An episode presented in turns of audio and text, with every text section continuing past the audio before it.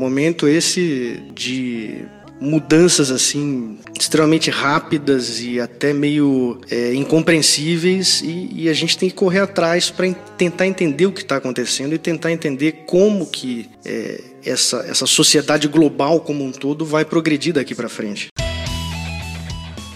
O que você está ouvindo aí, filho?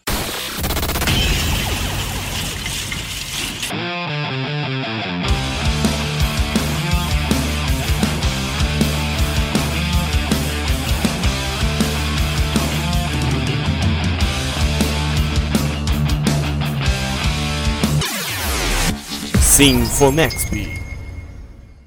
Está no ar uma edição especial do Sinfonexp. André Coelho Matos mais conhecido apenas como André Matos, cantor, compositor, maestro, produtor e pianista brasileiro, muito conhecido pela sua icônica voz. No ano de 2019, no dia 8 de junho, chegava a informação de que André Matos deixaria este plano para cantar no céu. André Matos, um dos maiores vocalistas da história do Brasil, é o tema do Sinfonexp de hoje. Eu sou o Klaus Simões e estou com ele, o jukebox da música brasileira, Jefferson Vicente. Salve galera, tudo certo com vocês? É, hoje a gente vai fazer um programa especial, né? Falando desse ícone, né? Que é um dos maiores cantores que passaram aqui pelo Brasil e não só acho que transcende até mesmo o próprio segmento que ele fazia parte, né? No caso do rock, do heavy metal, era um cara completo. Tem muito assunto de, desse cara, né, Jefinho? Porque ele foi um dos pioneiros nessa questão de trazer a música internacional para ser cantada aqui em território nacional e expandiu também o nome do Brasil como um bom vocal para fora do país. É um então... dos nomes, é um dos nomes de maior prestígio, acho que da, no sentido muito amplo assim da,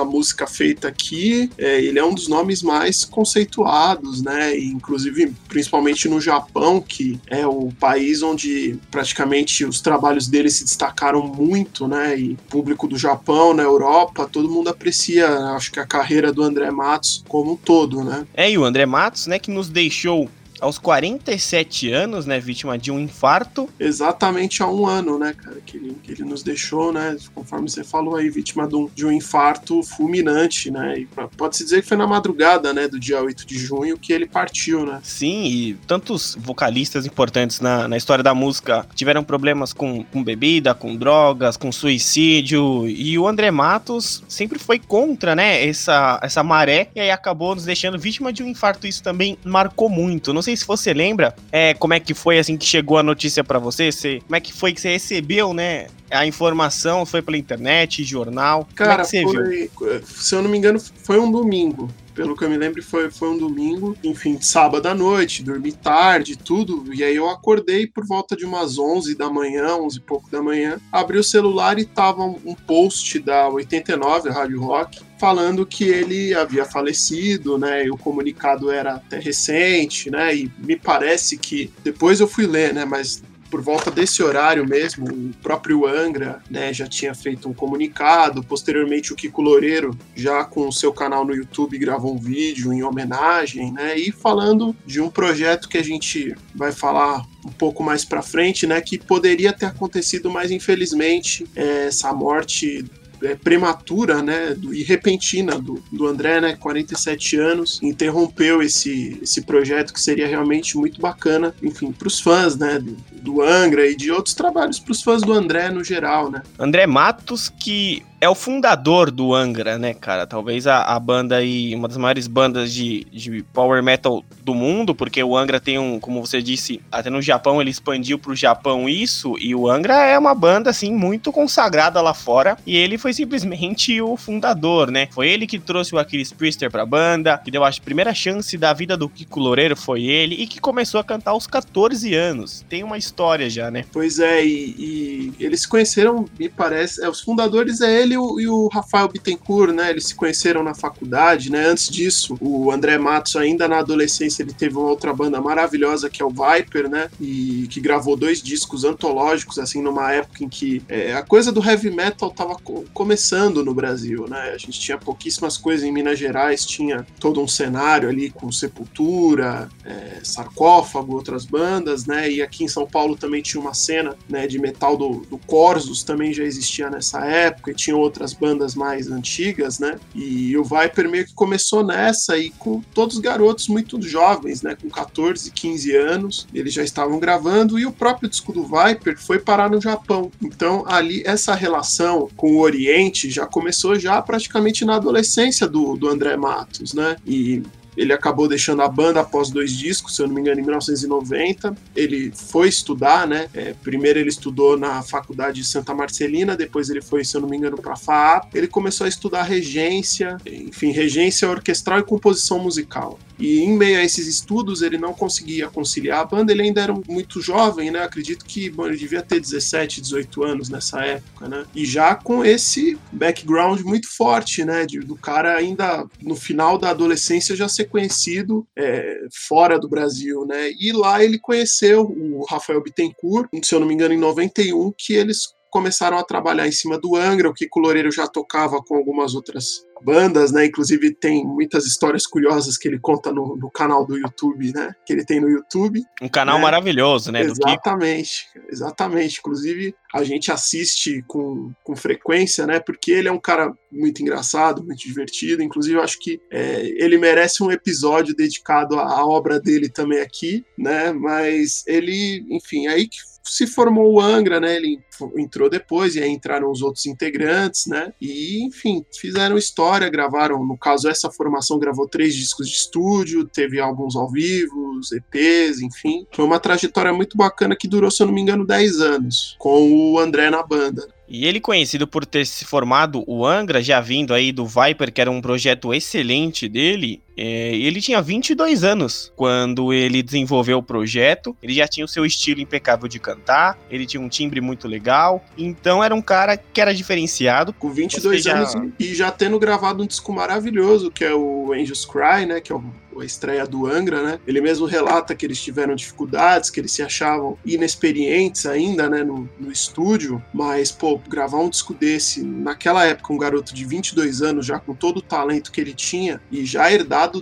do Viper também, que tem outros dois discos gravados com ele que são é, maravilhosos, né? Já você vê que tinha muita força ali já, né? E ele também, né, no, final, assim, já na quase sua saída do Angra, teve sua formação como tenor, né, de ópera, chegou até se apresentar, isso é uma curiosidade, ele chegou a se apresentar no Teatro Municipal de São Paulo, já como orquestra, isso já como um conhecido André Matos, já estava ali pelo seu segundo álbum do Angra, então o cara era tenor, né, ele tinha isso de alcançar os timbres que ele quisesse, ele, eu acho que o cara que quebrava taça em casa, né, a mãe dele deve ter tido muito problema com isso, pois, e ele impressiona os fãs até hoje, né, porque o álbum lá atrás do Angra, anos atrás, daqui 10 10 anos, 20 anos depois, e se passar mais tempo ainda, a gente vai se impressionar com aquele, aquele áudio. Por mais que nós temos hoje grandes vocalistas, eu acho que o timbre que o André alcançava é muito difícil de se alcançar ainda hoje em dia. Sim, com certeza, né? Eu acho que dentro do segmento dele a gente tem outros caras incríveis, mas acho que igual a ele realmente não,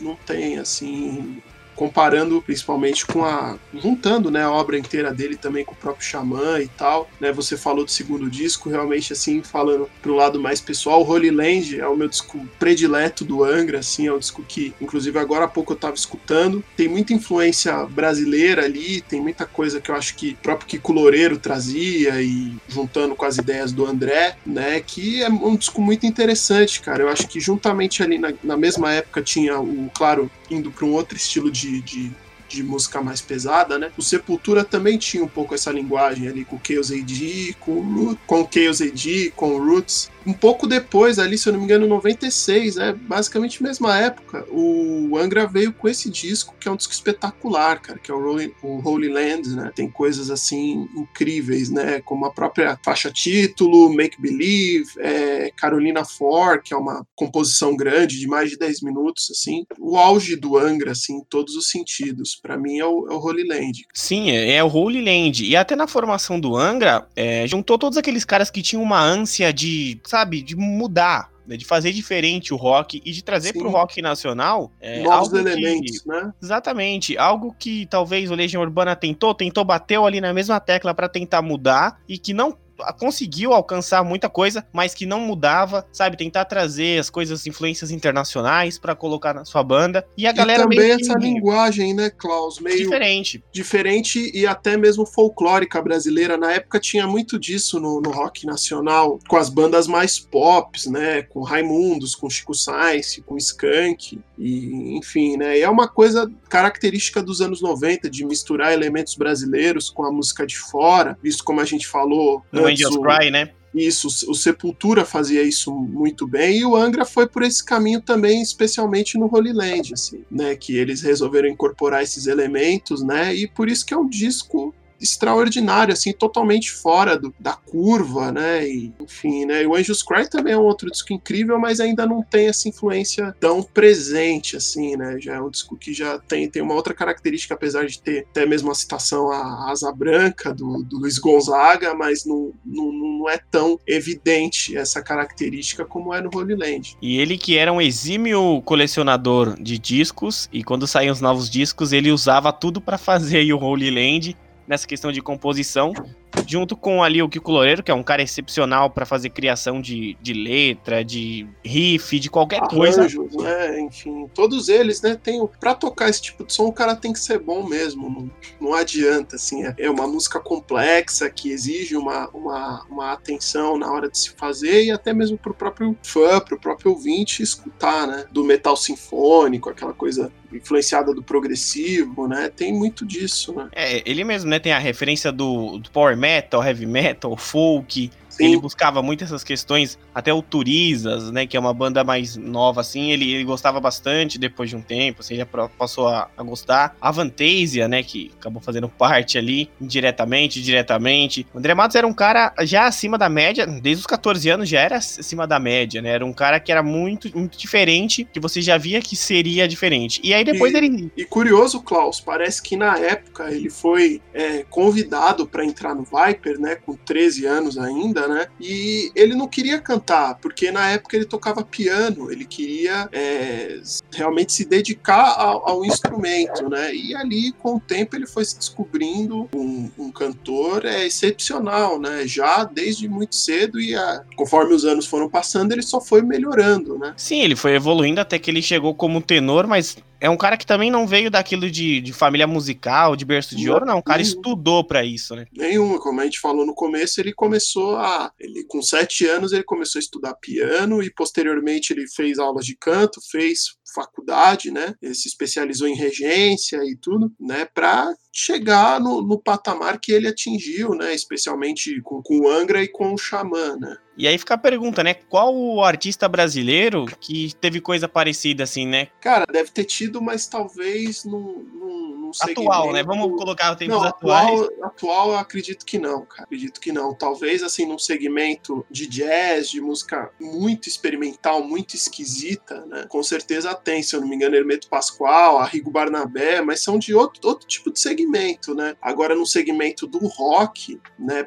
De ter esse, esse esse conhecimento todo. Claro, teve, tiveram pessoas, Andreas Kisser estudou violão clássico, né, o Kiko Loureiro, um cara extraordinário, mas assim, uma pessoa, né, um cantor que tenha todo esse conhecimento é, musical dentro do, do rock, do, não sei especificamente no metal brasileiro, mas eu acho que no, no geral, realmente não, não, E a título de curiosidade, vou deixar trechinhos aqui para vocês escutarem de coisas assim que o André Matos fazia, e era um cara muito da comédia, o cara era muito muito zoeira, sabe? Ele era muito engraçado, cara. E, e, muito culto também, né? Era um cara que aparentemente as pessoas falam que ele era muito reservado, mas ele era um cara é, respeitoso e atencioso com os fãs, assim como poucos, né? E realmente entre os amigos ele era um cara muito engraçado mesmo, assim até ele, ele, costumava também participar do Rock Go, né? Que os caras chamavam ele de Musa Nisei Sansei.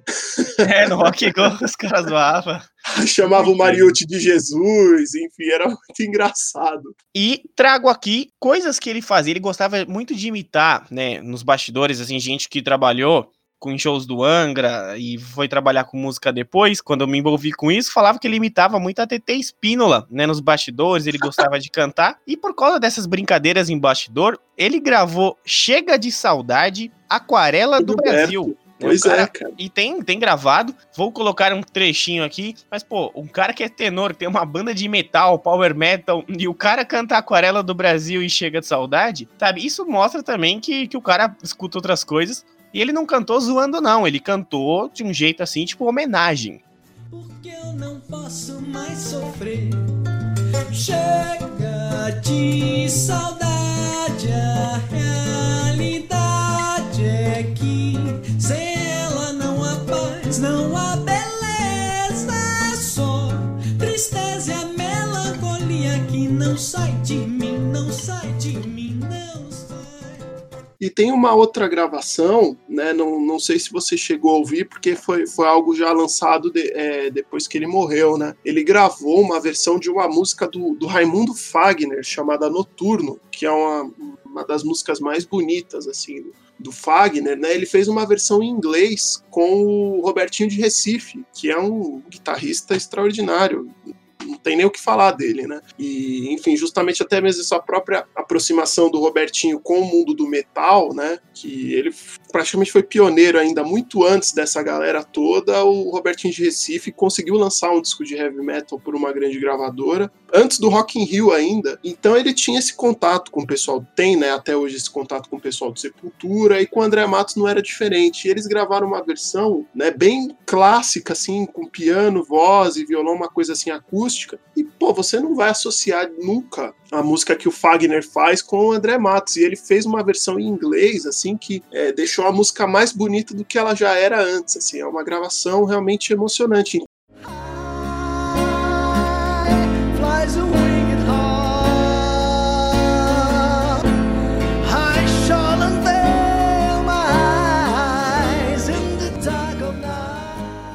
Então ele tinha um conhecimento musical que era muito amplo, assim, né? Você citou essas duas canções, você citou a música do é, Chega de Saudade do João Gilberto, realmente é entendia de muita coisa do, do meio da música que foge do, do, do segmento do, do metal e da, da música erudita, né? Que ele tinha esse conhecimento também, né? Sim, ele ia buscar muitas referências, né? Até na cultura celta, porque Sim. essa questão de trazer a flauta. E o Viper lançou é, a música The Spreading Soul, né? Agora, isso a notícia que saiu poucas horas atrás, assim, de quando a gente tá gravando esse podcast, é, cerca de um dia, né, antes, um ano depois da morte dele nessa, nessa questão de relembrá-lo, e após muitos anos da saída de André Matos, o Viper lançou uma música inédita com um cantor que foi lançada no dia 8 de junho, um ano após a morte do maestro André. Cara, é, se você escutar, você fica até não arrepiado, assim.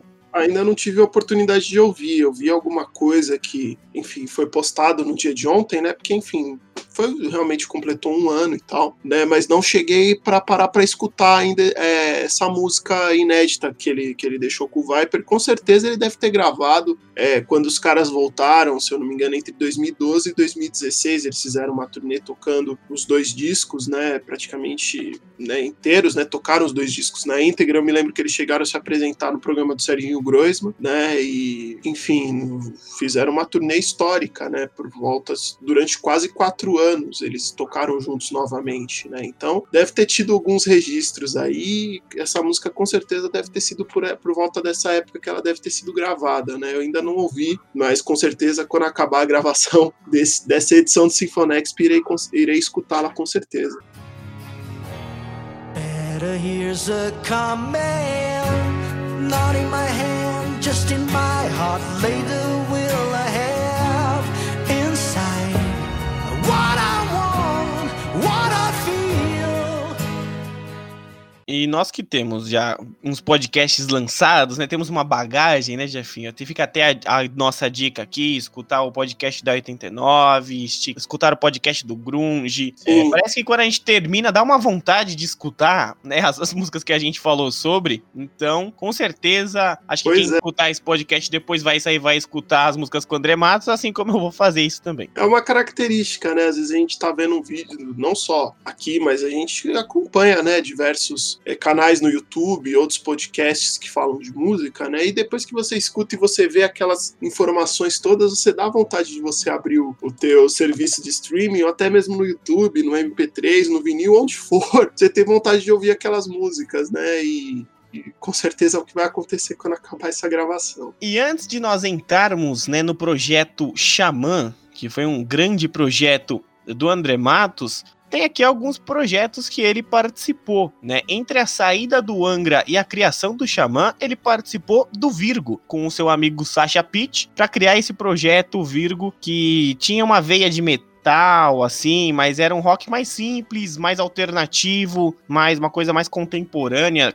O, o Virgo é, é, curioso, tem umas coisas assim que o, o, André Matos, ele, obviamente, como uma, é um cara que, que gostava da música clássica, né, e, e muito dessa banda que a gente vai citar aqui também tinha muito disso, né, o André Matos era um grande fã do Queen, né, e tem muita coisa a ver com o Queen, né, algumas coisas do Virgo tem essa, essa linguagem, né, então já é mais uma uma outra faceta, já que já é, é, apesar de ter uma influência clássica, que acho que vai ter na tem por toda a obra dele, né, já é uma coisa já um pouco diferente do que o que ele fez com o Viper e com o Angra, né, e foi justamente numa fase de transição, se eu não me engano o disco do Virgo é de 2000, 2001, foi justamente na época entre a, a saída dele do Angra, né, que juntamente com ele saiu o Confessor e, se eu não me engano, o Luiz Mariucci também saiu da banda nessa época, e é entre essa fase do final da era Matos do Angra pro início do Xamã, que se eu não me engano foi 2002, né? É, o Virgo ali tem o seu, seu álbum de estreia, e acho que único, né, do, de 2001. É o único disco, é o único disco. Em 2001, finalzinho ali de 2001, e depois ele já parte pro seu projeto, que é o Xamã.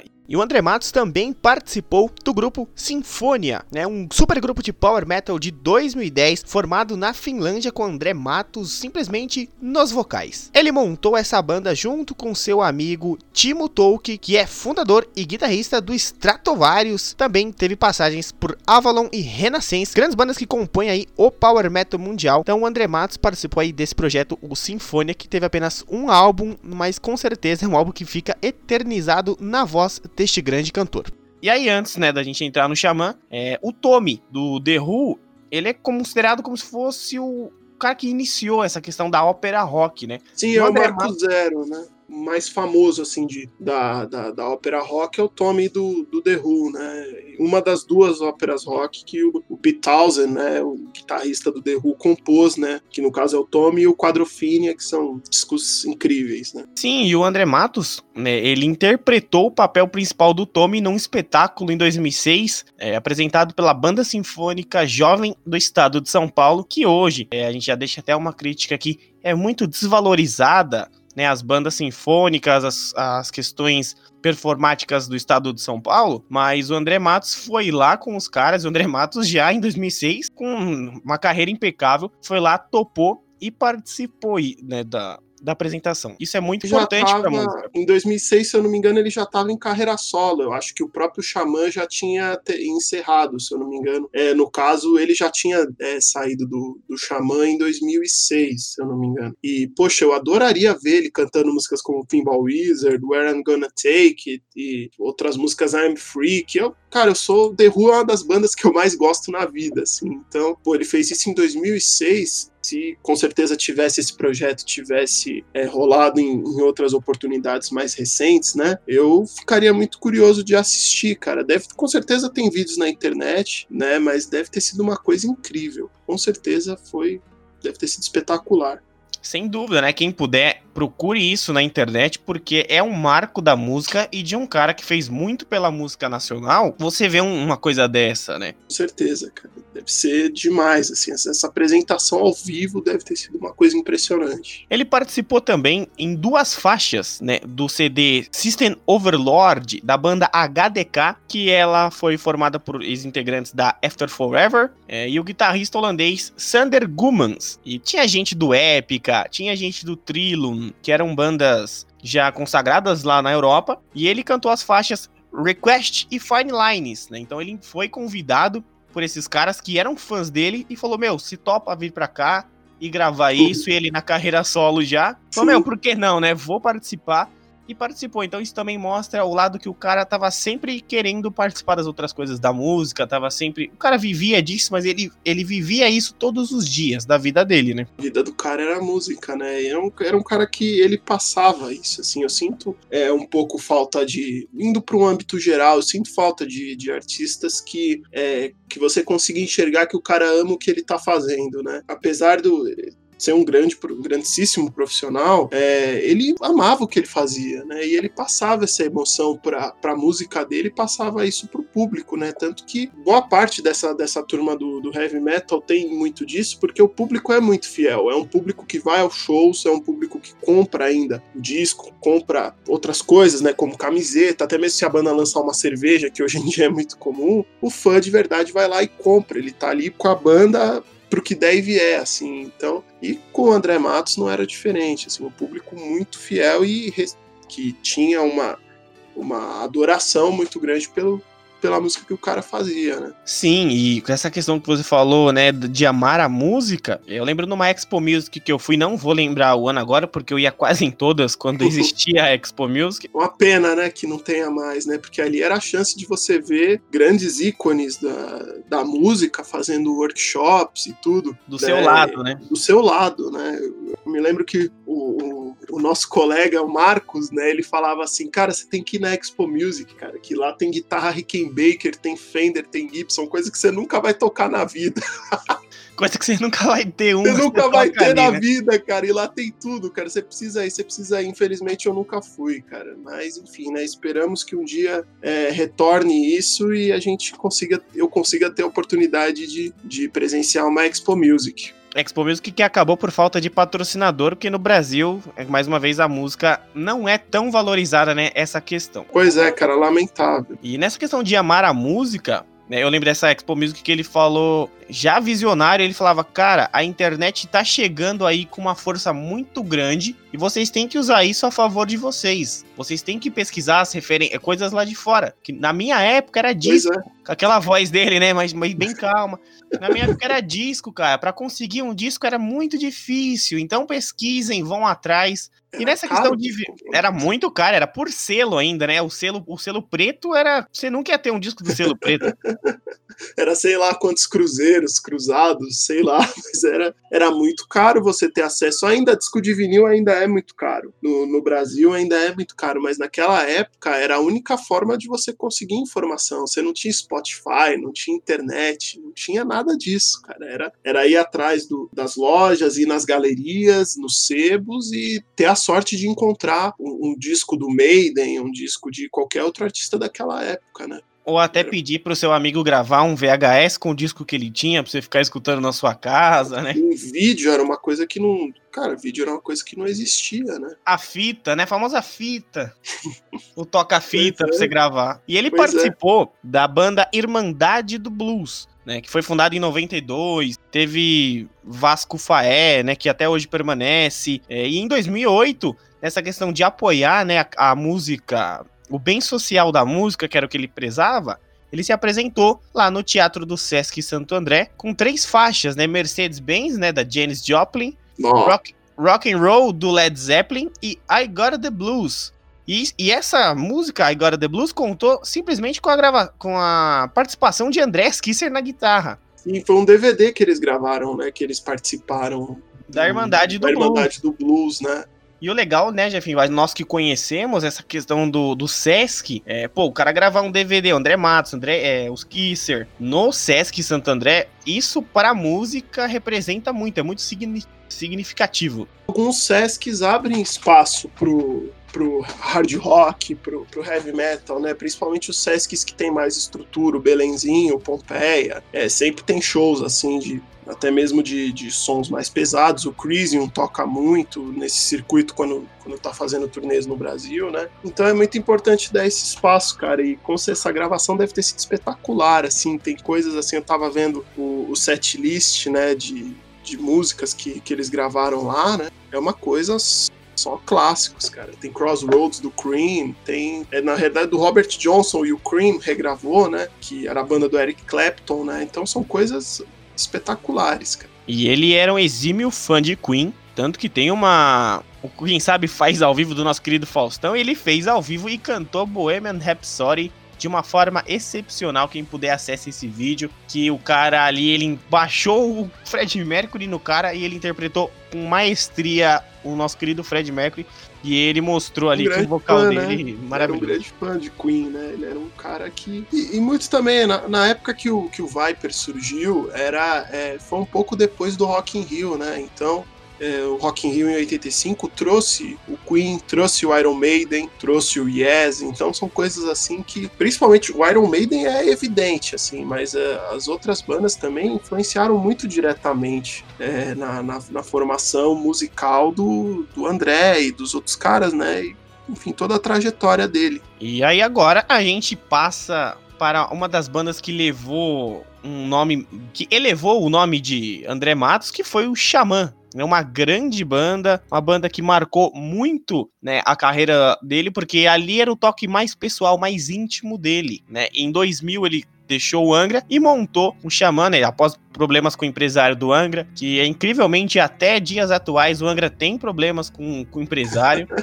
É normal do, do, do cenário brasileiro, cara. é, É corriqueiro isso, né? Mas, enfim, né? São questões que envolvem eles lá e tal. Enfim, né? Não, não passa tanto pelo público, né? Mas é algo característico, assim. E, e- e também deve, e é uma responsa muito grande você também ser empresário de uma banda. Tem um destaque muito maior lá fora do que aqui, né? É uma responsabilidade que é muito maior, né? E, e até mesmo por tipo de som que, que é feito, né? Se limitar ao Brasil, infelizmente, não, não dá, né, cara? Tem que ir para outros lugares mesmo. Ah, tem diversos músicos que falam, né, que trabalham lá fora, que falam que se você ficar bebendo na água do Brasil, você vai morrer Vai afogado. morrer de cara. fome, cara. Vai morrer de fome. Essa, essa que é a verdade, principalmente pra música mais pesada. Tanto que você vê é, todas essas bandas, né? O próprio trabalho do André e o Angra até hoje, né? Faz muito show lá fora. O Crisium, o próprio Ratos de Porão, Sepultura. Tem que ir pra fora, cara. Não, não tem jeito. Corsos também faz muito show fora. É, não, não tem pra onde correr, cara. E, e realmente deve ser muito bacana, assim, é, de você ter acesso a várias culturas, você ver a tua música sendo cantada num lugar inimaginável, sabe? Então deve, Ainda deve- mais no Japão. ainda mais no Japão, que era o lugar onde ele era mais reconhecido. O cara ganhava disco de ouro no Japão, assim, é uma coisa surreal, né, cara? Ainda mais hoje em dia, assim, é muito louco isso. E ele saiu junto com o, o- na verdade, o Luiz Mariucci saiu, né? O Ricardo Confessori também deixou a banda pra se juntar ao Xamã. E voltou depois, né? O confessor e voltou depois pro Angra, né? Acho que uns 10 anos depois ele voltou pra banda ainda, né? É, ele é o ex-baterista, né? Agora nós temos E agora tem o Valverde. né? e ele é o ex-baterista. O Valverde assumiu o posto dele, né? O Angra que teve Aquiles Prester. Um dia nós vamos fazer aqui só Um Angra. Angra, só Angra, cara. Se der, mas vai dar mais de duas horas isso. Mas. Ou então a gente faz um Angra com o André Matos, o outro Angra com o Edu e depois com o, o Leone. Dá pra, dá pra dividir em duas partes até três. Exatamente. E o Hugo Mariucci, né, participou, né, irmão do Luiz Mariucci, ele participou para ser o guitarrista também, né, no álbum Ritual de 2002. E a banda assinou contrato, cara, com a JVC no Japão e a Universal Music no Brasil e no mundo inteiro, né? Então, no Japão você tem um contrato com a JVC naquela época, que é uma gravadora, uma, uma Uma corporação. empresa, né? Era uma muito empresa muito, alta. grande, né? Eu não sei se eu não me engano, hoje acho que a Sony comprou eles. Eu não, não sei exatamente. Essa empresa Né? JVC, ela que criou a VHS. Foi essa empresa que criou oficialmente no mundo a VHS. Então, você, ela sendo a gravadora dos caras, os caras chegaram ali no máximo. Pois é, exatamente, cara. E, e- e foram dois discos, na realidade, que o André gravou com o Xamã. Foi o Ritual e o Reason, né? Se eu não me engano, Sim, de 2005.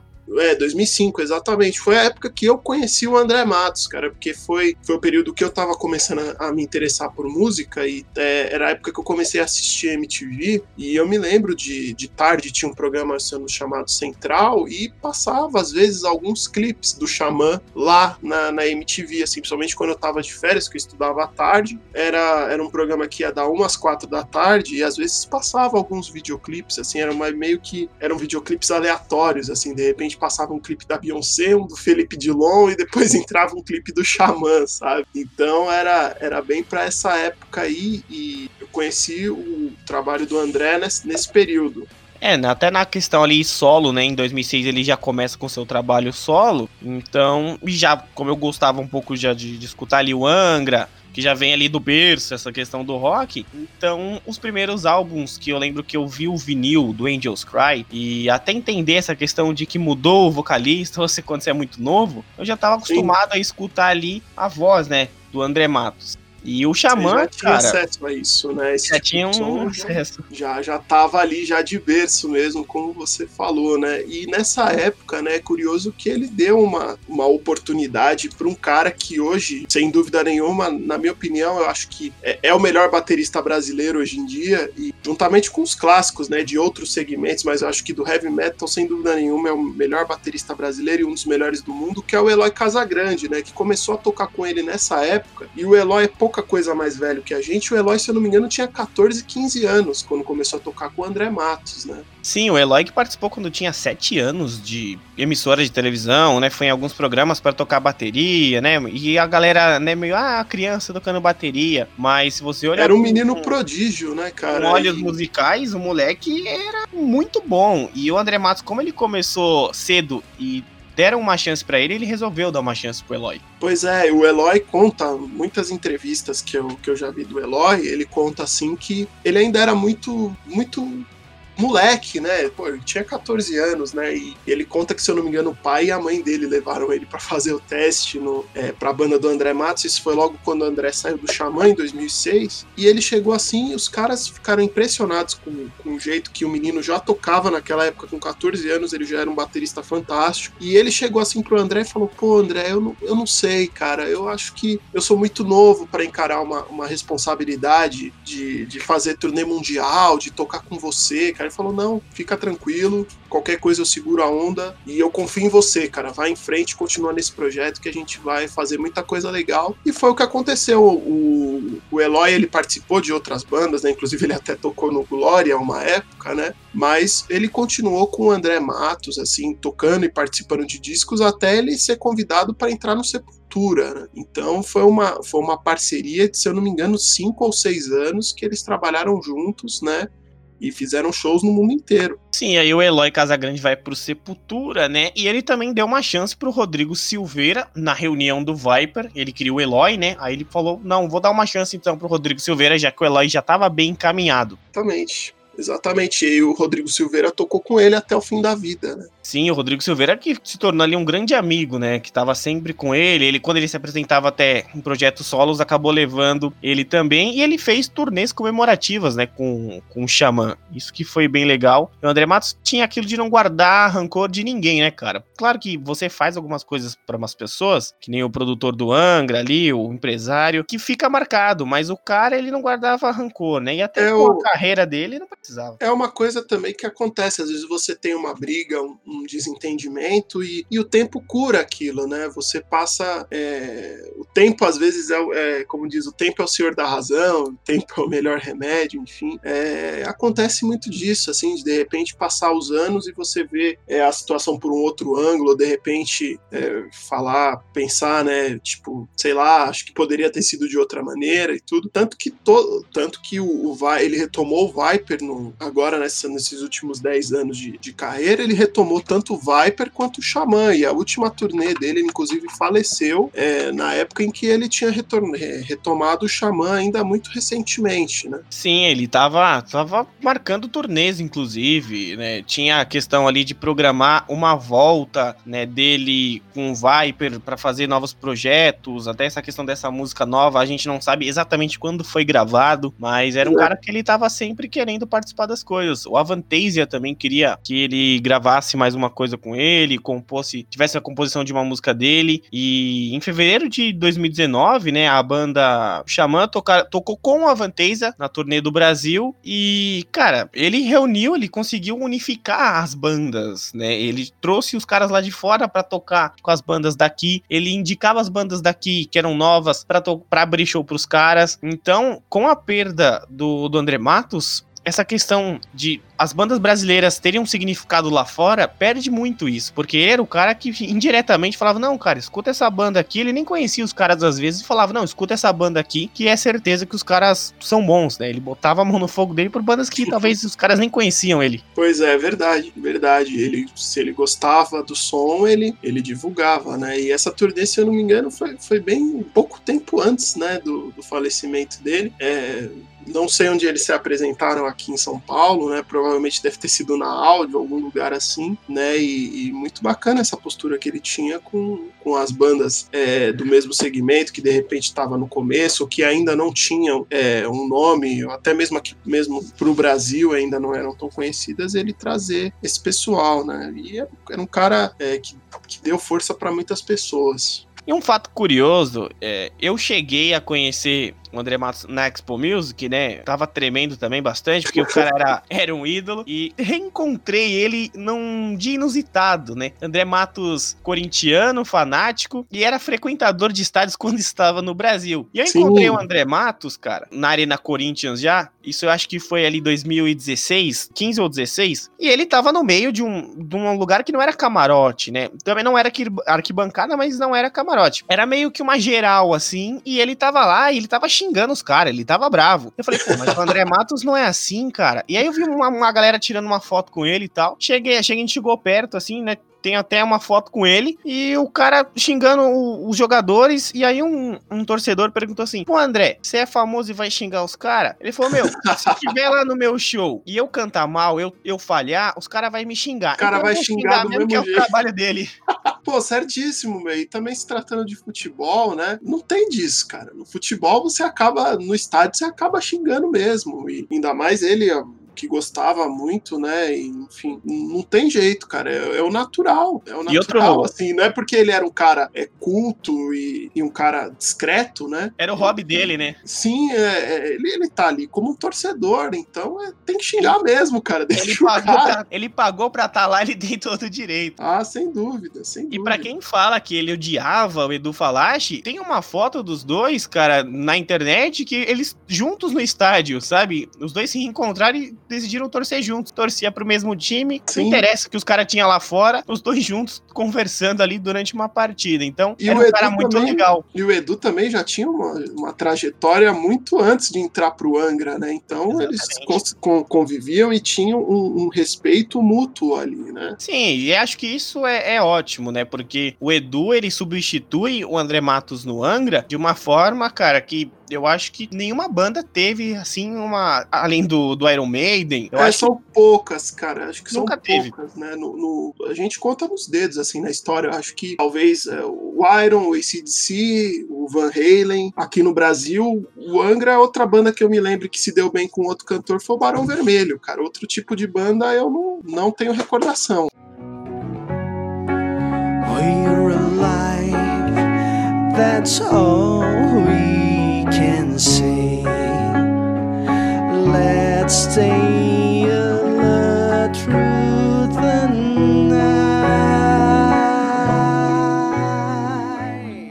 E já que o Nexp também é cultura, vamos deixar aqui uma dica cultural, né, que vai até além disso. É, foi anunciada oficialmente, autorizada pela família, a biografia do maestro André Matos, né? Então, curiosidades, histórias icônicas, histórias únicas que nunca foram divulgadas, vão ser lançadas nesta biografia que sai dia 30 de novembro de 2020, lançada pela Estética Torta. E quem puder adquirir essa biografia, eu acho que vai estar não só comprando mais um livro, vai estar contribuindo com muita cultura pra si mesmo, sobre um cara que fez demais pela música, sobre um cara que, um cara que era apaixonado por tudo que fazia. Então vale muito a pena a pessoa adquirir a biografia pra entender um pouco mais a cabeça de um cara tão genial. Era um, era um maestro, era um tenor, e o cara fez de tudo pela música. Todas as bandas que ele passou foram bem sucedidas, então vale muito a pena ler, sabe, sobre a obra do cara, sobre a vida do cara nessa biografia que será lançada. Pois é, vai ter, vai ter esse livro agora. Ele já vai ser lançado é,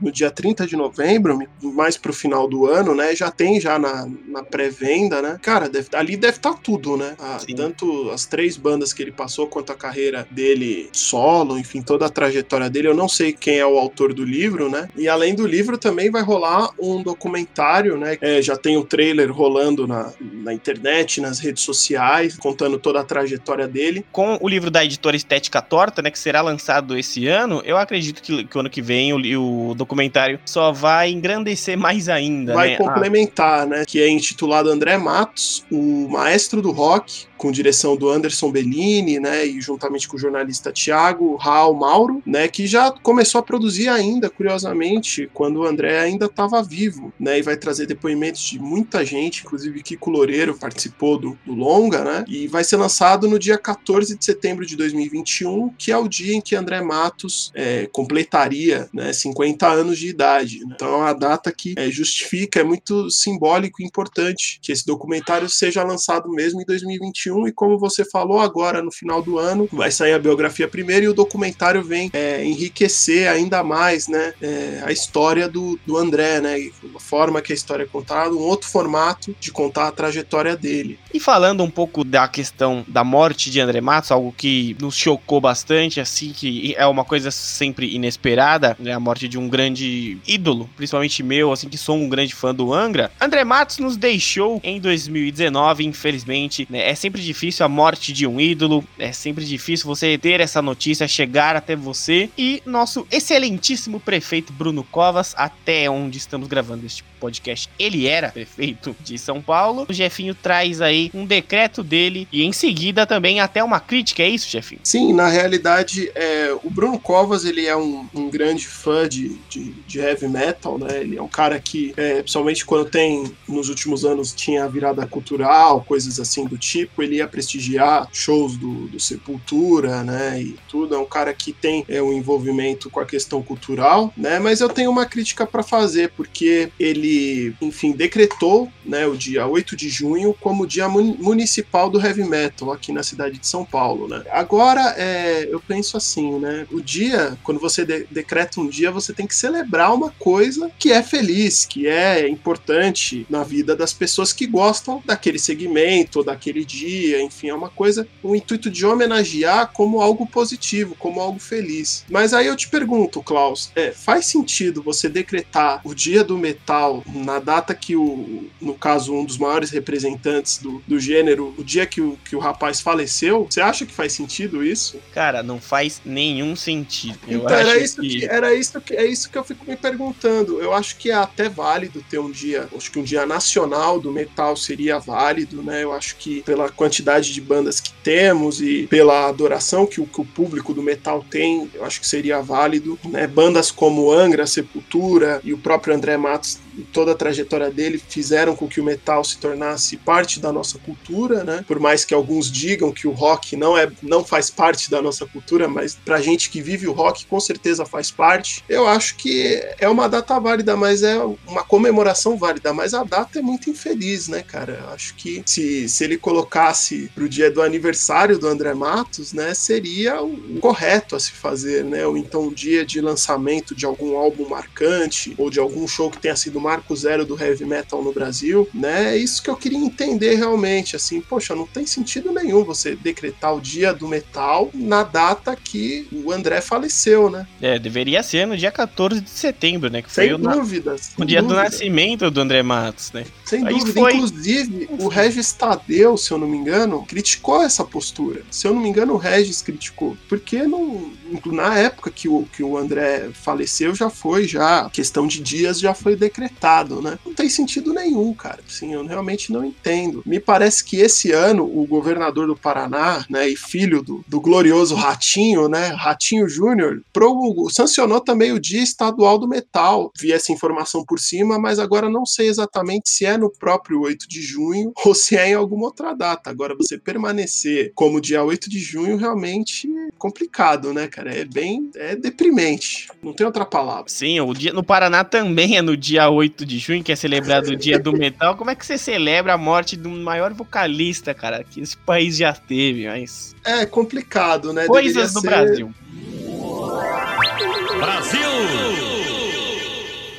deveria ser em outra data, né? Eu, eu realmente não entendo, né? Ainda mais partindo de duas é, autoridades, né? Dois políticos, né? Que são fãs da, da, da, música do André, né? Toda homenagem é válida, contanto que não seja no dia que ele faleceu, né? Na data, né? Que, que ele faleceu, né? Realmente é, eu acho lamentável por essa parte, assim. Eu acho que se fosse para fazer esse tipo de homenagem, né? Esse tipo de decreto, eu acho que não precisava. Se eu fizesse no dia que o cara nasceu ou na data do lançamento de algum trabalho dele que tenha sido muito importante, ou então não faz, cara. Para colocar no dia que ele morreu, não precisa, né? Exatamente, né? Então você poderia usar até esse dia 8 de junho para incentivar, né? Você poderia sempre no 8 de junho relembrar que dá valor valor à música nacional, fazer a questão. Esse ano de 2020 a gente super entende, mas nos outros anos. É, é um ano perdido, né, cara? Então tem muito o que se fazer, né? É só esperar esse uhum. momento passar e torcer para que 2021 a gente já tenha já é, shows, quem sabe. Eu acho que com certeza, se não tivéssemos passando por esse momento, teria um show em homenagem ao André Matos agora nesse primeiro ano, né? Eu tenho certeza que ia rolar alguma coisa, pelo menos São Paulo, Rio de Janeiro teria, né? E outros lugares do mundo, quem sabe, né? Mas é complicado isso, né? E também uma outra coisa que a gente comentou um pouco por cima, que também certamente iria acontecer nesse ano de 2020 seguinte seria uma reunião do Angra, né, em sua formação original, né, o André Matos parece que chegou a conversar, sinalizar que estaria aberto para uma retomada do Angra, né, e posteriormente, né, depois da, da morte dele, tanto o Kiko Loureiro, hoje no, no Megadeth, e o, e o Rafael Bittencourt confirmaram, né, que existia essa possibilidade, né, que provavelmente isso ia ficar para 2020, 2021. Então, é o ano em que o Angra completa 30 anos, né, da formação da banda, do surgimento, que eles ali, garotos com 17, 18, 19 anos, se juntaram ali na, na universidade, ali na faculdade, para formar o Angra, né? É, exatamente, né, Jefinho? Quem sabe nessa, nesse documentário que vai sair, poderia ser encerrado com a participação dele no, no Angra, né? Se ele estivesse vivo, como ele estava participando, né, dessa questão do documentário, Sim. eu acredito que seria muito legal e sem dúvida marcaria presença, né? Eu sei seria, que aquele... seria finalizado, né? Com finalização do documentário, com certeza seria ele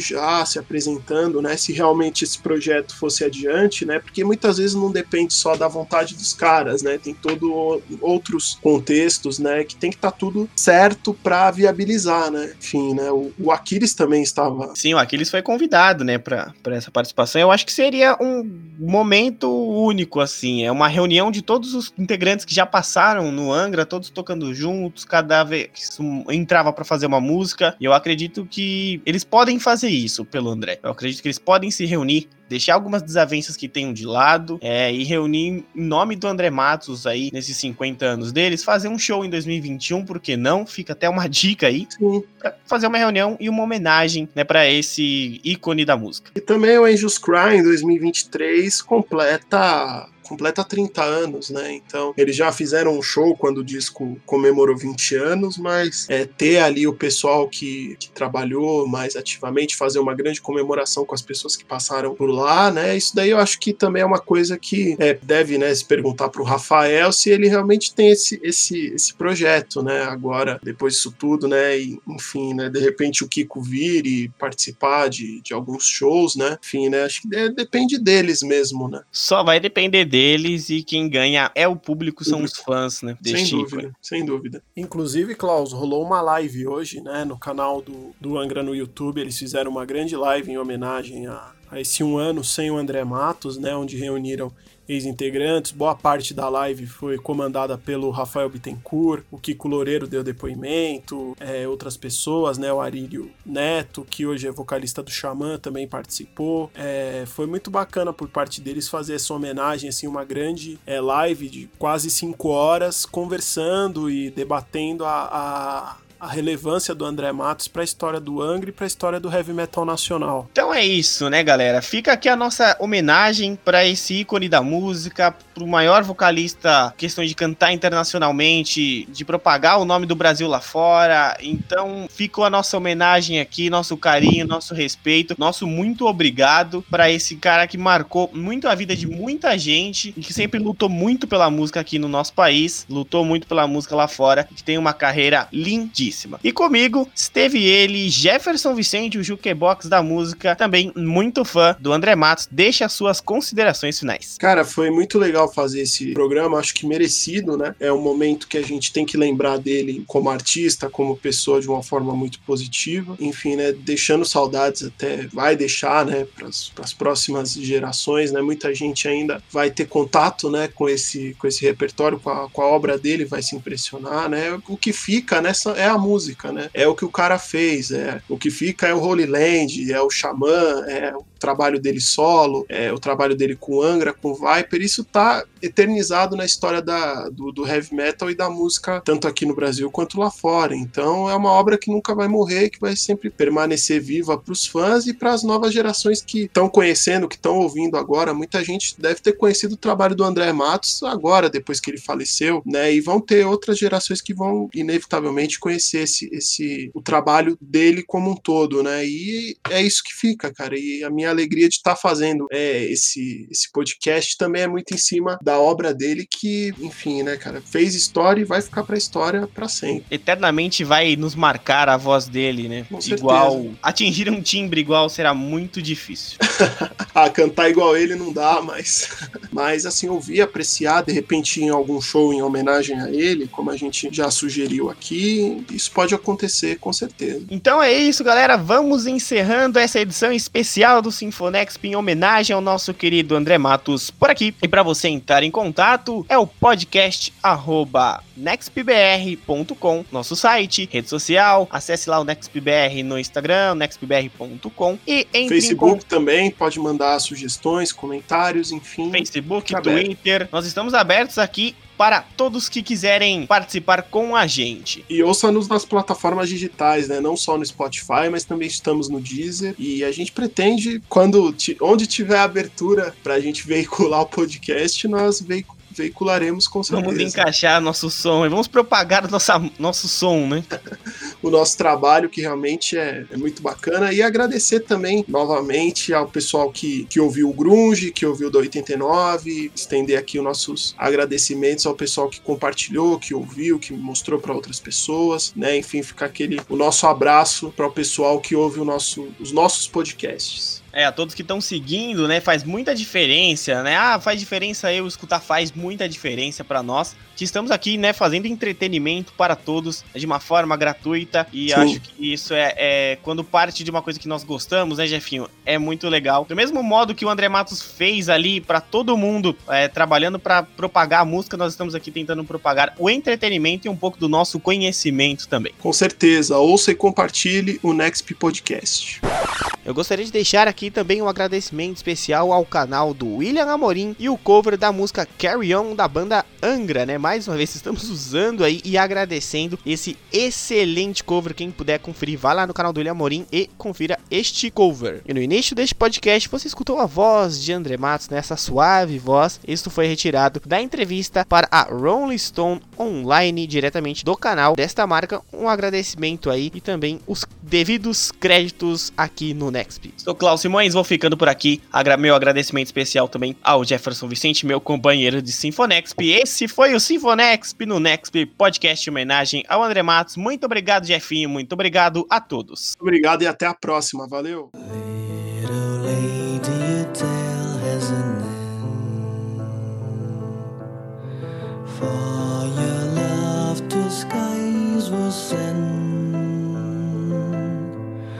is turned into sparks that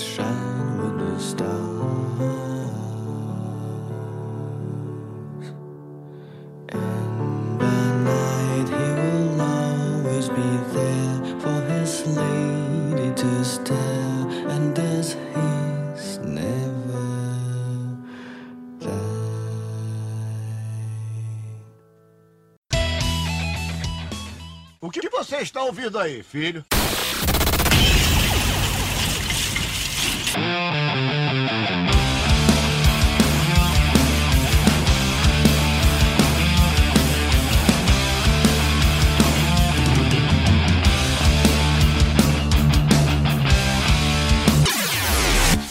Sinfonexp.